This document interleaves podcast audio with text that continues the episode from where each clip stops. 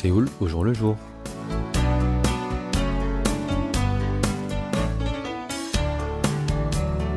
Bonjour à toutes et à tous, merci de nous retrouver pour cette nouvelle édition de Séoul au jour le jour. Contrairement à la majorité des pays, les célébrations du Nouvel An en Asie sont basées sur le calendrier lunaire et cette année tombe le 22 janvier. Et comme réduire les déchets pose toujours un problème en cette période de fête, Séoul a élaboré un plan pour faire un cadeau plus éco-responsable.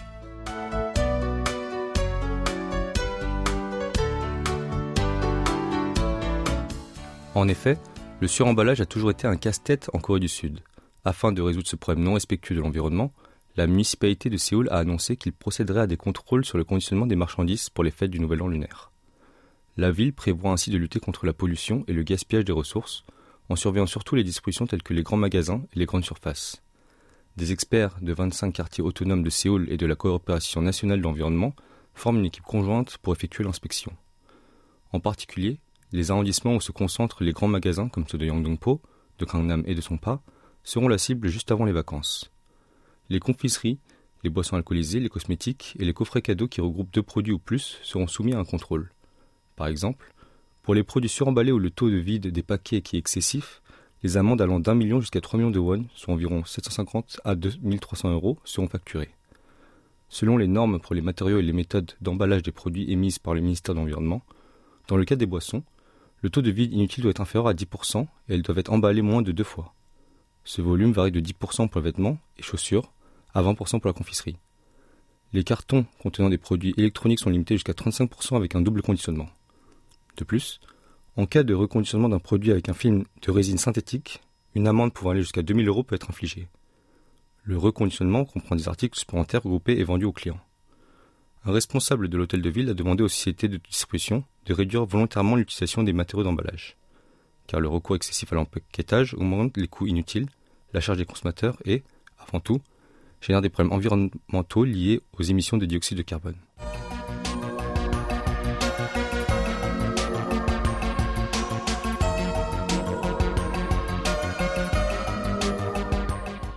Autrefois en Corée du Sud, le bétail était considéré comme un des membres de la famille la main-d'œuvre essentielle pour la culture, ainsi que le meilleur sacrifice pour les rituels.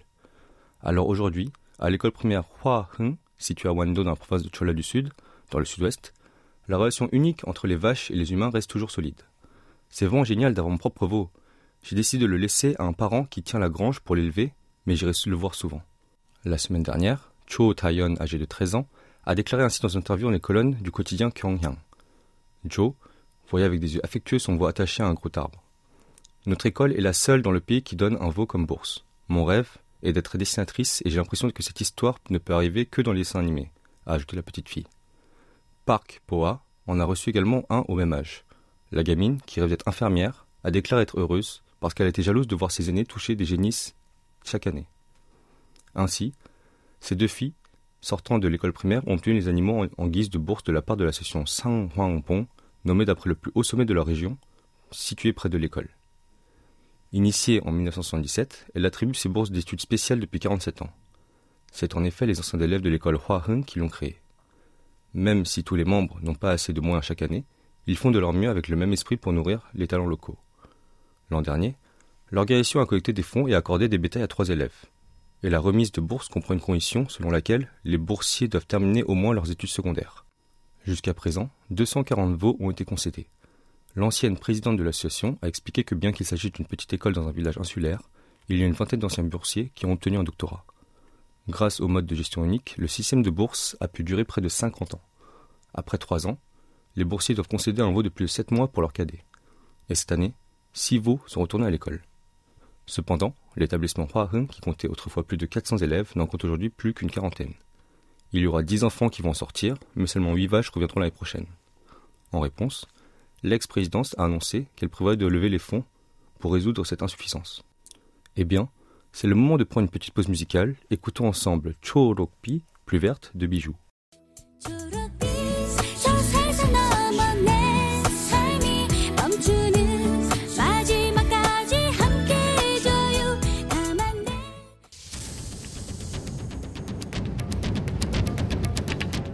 Vous avez aimé, vous avez détesté, vous avez adoré. Faites-nous part de vos réactions en nous écrivant à french kbs.co.kr.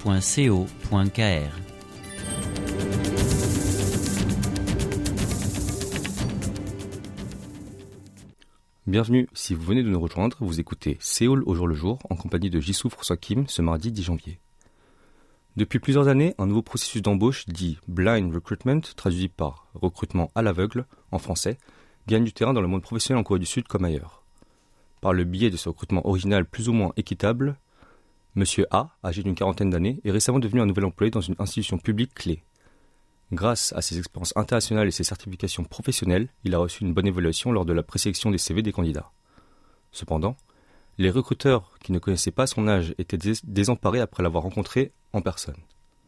Un responsable de l'établissement public a révélé être embarrassé que la différence d'âge entre les nouvelles recrues et M. A soit de près de 20 ans. Selon lui, comme il est âgé par rapport à d'autres personnels, il est possible qu'il puisse passer quelque temps dans l'entreprise avant de vouloir rejoindre une autre société privée plus rentable.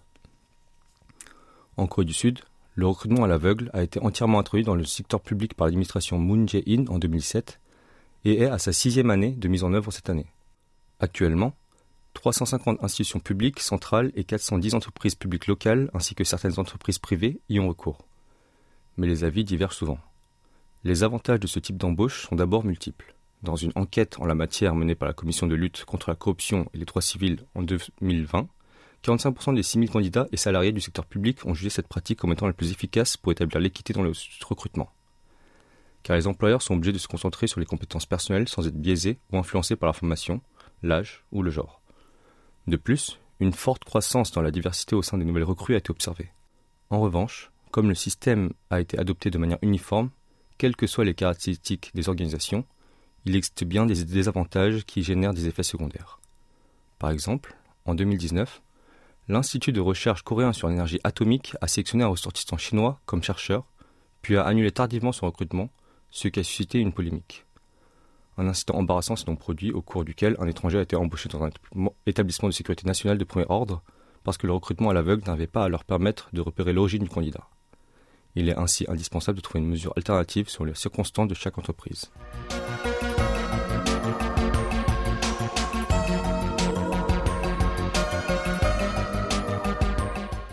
Si vous baladez dans les rues de Séoul, vous pouvez remarquer de nombreuses cabines de photos qui remplacent de plus en plus les cafés, les restaurants et même les fameuses supérettes sud-coréennes. Bien sûr, ces commerces pour prendre des photos, bien qu'elles soient automatiques, donc sans personnel, n'ont rien à voir avec les photomatons pour papier officiel disponibles dans les rues et les stations de métro parisiens, par exemple.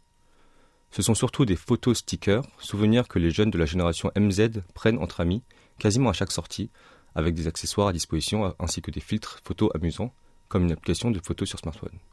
La franchise la plus célèbre est Inseng Nekot, qui se traduit par La vie en cas de coupure, en référence aux cas de coupure de souvenirs photos que l'on reçoit après les prises. Interrogé par le Korea Economic Daily, le PDG de Inseng Nekot, Lee Ho-ik, a eu l'idée d'envoyer un photomaton automatique dans une station de métro. Cet homme de 45 ans s'est dit qu'y ajouter de l'émotion ainsi qu'un air similaire aux photos analogiques du passé fonctionnerait à merveille avec la génération MZ qui aime les activités spontanées et qui reprend beaucoup les éléments nostalgiques du passé.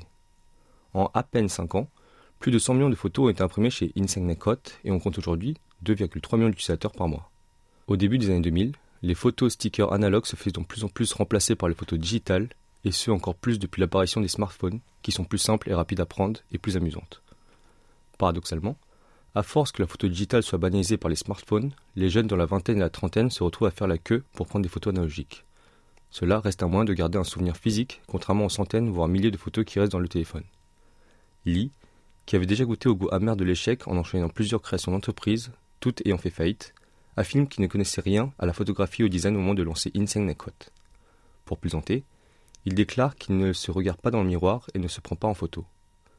Après avoir identifié la clientèle principale, qui était en premier lieu des femmes, il s'est inspiré des idées que lui donnaient ses employés. Ainsi, pour s'adapter à l'ère du temps, il a décidé d'ajouter de la couleur dans les photos analogiques et de redesigner des cadres photos et permet surtout de télécharger les photos sur son propre téléphone pour disposer d'une version publiable sur les réseaux sociaux. Les premières zones ciblées ont été proches de l'université de Hongik ainsi que la station de Apgujeong Rodeo, qui sont deux quartiers très fréquentés par les jeunes à Séoul. Heureusement, il y a eu une réponse immédiate dès le lancement chez les jeunes, faisant la queue sur 30 à 50 mètres de long, jour et nuit, vu que le magasin est automatisé et ne ferme par conséquent jamais. Lee a lui-même très rapidement réagi puisque ses magasins sont multipliés à une vitesse grand V à travers le pays, étant aujourd'hui présent dans tous les quartiers de Séoul et atteignant le nombre de 430 aujourd'hui. L'entreprise a également lancé une franchise de photos haut de gamme appelée Photo Drink, qui permet de prendre des photos professionnelles avec un bon éclairage et plus d'espace, mais ce, sans personnel. Et il est aussi possible de prendre des vidéos en exécutant une chorégraphie K-pop par exemple dans ses studios. Il s'est ensuite exporté tout d'abord au Japon, puis aujourd'hui à neuf autres pays dont les États-Unis et l'Angleterre, et devrait s'étendre bientôt à plus de 20 nations. Le PDG déborde d'ambition. L'objectif est de devenir un évangéliste culturel qui promeut la culture du jeu coréen dans le monde. Voilà, c'est l'heure de faire une autre pause musicale. Nous vous proposons d'écouter une chanson de Sunmi, Narcissisme, qui est parfaitement dans le thème.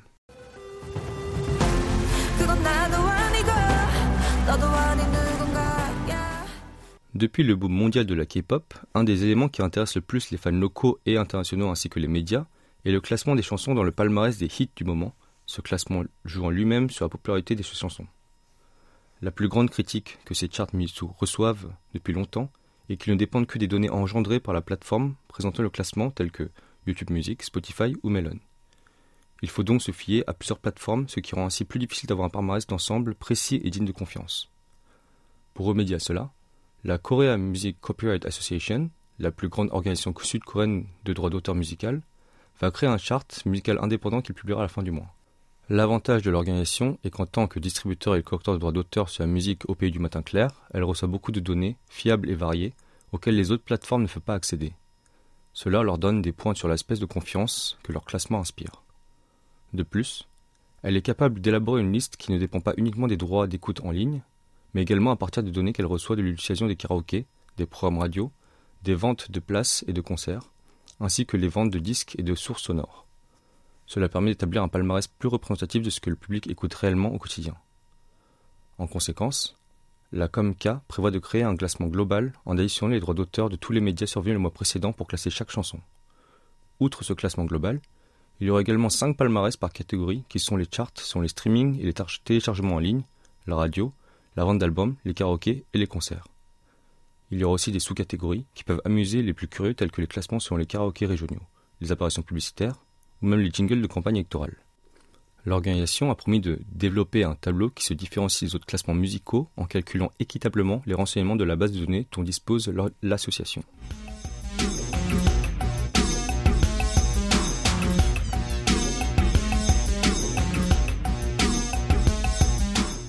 Excusez-moi, vous écoutez quoi comme musique? Les utilisateurs des réseaux sociaux ont commencé à poser cette question à des inconnus dans la rue sur leurs préférences musicales. Cela semble un peu imprévisible, mais c'est une question magique qui permet d'arrêter les passants.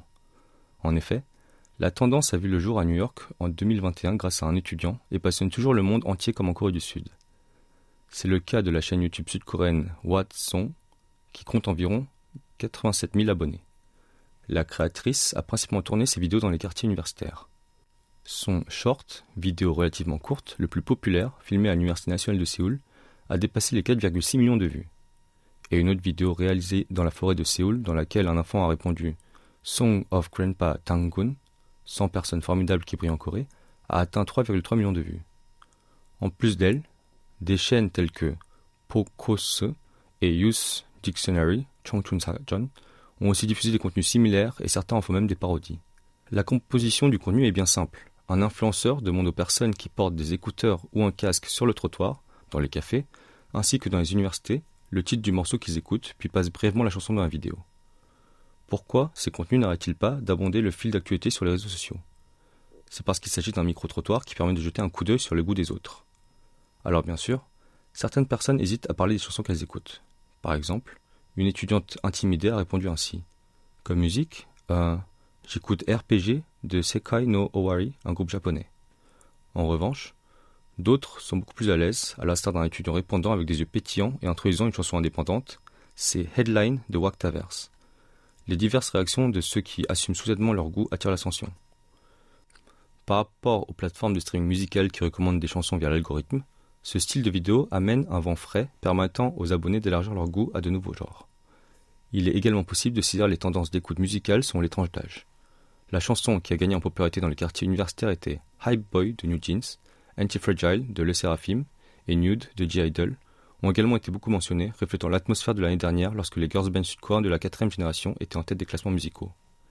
Dans les vidéos questions les écoliers, Love Dive, Dive a été le morceau le plus mentionné, et le statut du groupe féminin en tant que président des écoliers, Cho Tong-Liang, s'est ainsi fait sentir. Avant de retrouver Elodie Stanislas pour carte postale, nous vous proposons d'écouter un morceau dont les paroles sont écrites uniquement avec les titres de chansons coréennes. Voici Son Kok Pyo, liste de musique, interprétée par Epikai. 다시 사랑한다 말할까 사랑할수록 멀어져간 사람아 아무리 생각해도 난 너를 사랑해 그리고 생각해 너를 위해 천일 동안 이별이 오지 못하게 내 눈물 모아 살다가 사랑한 후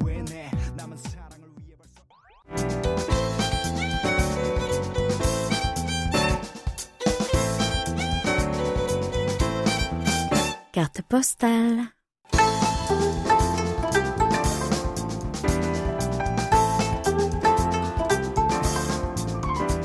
Bonjour à tous La semaine dernière, je vous avais présenté les meilleurs spots pour observer le lever du soleil le jour de l'an.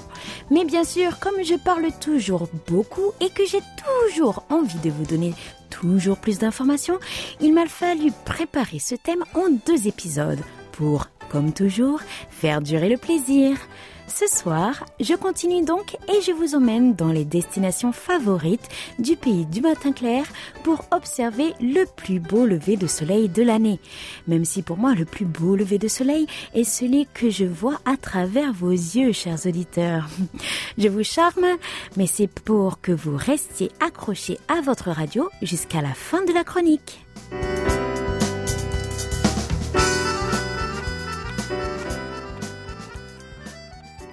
Pour ceux qui veulent sortir de Séoul, je vous avais proposé d'aller à Pohang. Vous vous en souvenez? C'est là que se trouve la célèbre main qui sort de l'eau. Vous l'avez peut-être déjà vue en photo, non? Cette main qui sort de la mer comme pour soutenir le soleil. Elle s'appelle la main de la prospérité mutuelle. Homingot est son nom. Il n'y a rien de mieux que de voir cette main surgir de l'eau devant un ciel embrasé par les flammes du soleil levant. Je vous conseille d'ailleurs de le voir à ce moment-là, parce qu'en plein jour et avec une différente lumière, eh bien, c'est juste un énorme repose-mouette.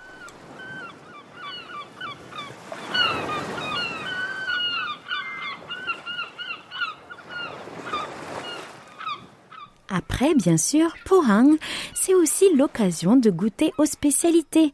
Mais comme on dit, il vaut mieux avoir le ventre plein avant de commencer à visiter. C'est pourquoi je vous propose une longue marche le long du sentier côtier de la péninsule de Homi. Les amateurs de randonnée oseront peut-être d'ailleurs aller jusqu'à l'observatoire, histoire de voir un peu, un petit peu tout, vu d'en haut. Les spécialités? Essayez donc le kwamegi. Qu'est-ce que c'est? Un petit poisson séché, légèrement fermenté, mais délicieux une fois enveloppé dans son algue avec une sauce, un soupçon pimenté.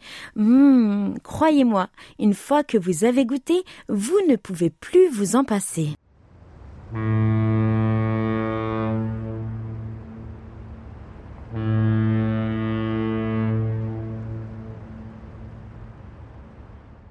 Nous mettons les voiles et nous voguons vers l'île de Ulengdo. Entourée par une étendue sans fin de mer, des rochers escarpés sculptés par la nature. Cela crée un lever de soleil spectaculaire. Et je dis bien spectaculaire avec un S majuscule. Bien sûr, il y a aussi de nombreux mets à déguster et tout commence au port de Dodong. L'île possède d'ailleurs un marché et un site touristique, donc vive les bonnes adresses pour se restaurer là-bas. N'hésitez surtout pas à manger de la soupe d'intestin de calamar et les calamars eux-mêmes. Le riz au bernacle aussi est une spécialité de l'île, donc si vous avez le courage, n'hésitez pas à prendre le large.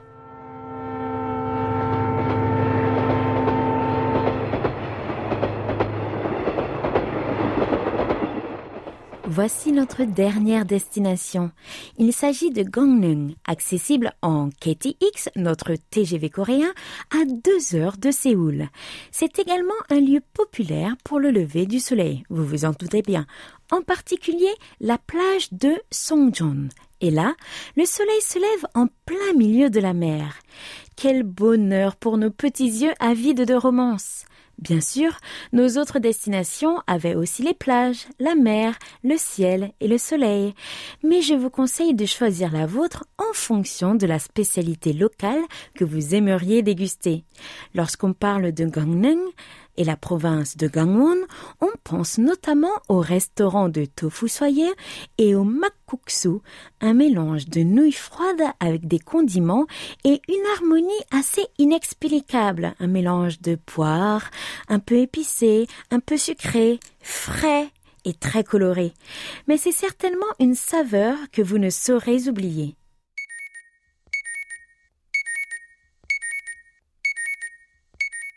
Soyez sûr de vous lever à l'heure, puisqu'à une minute près, vous risqueriez de manquer le plus beau spectacle de l'année, qui commence à 7h30, 7h31, 7h32, puis à Incheon 7h47, plus haut au nord. Synchronisation des montres, mettez vos pendules à l'heure et bonne année à vous!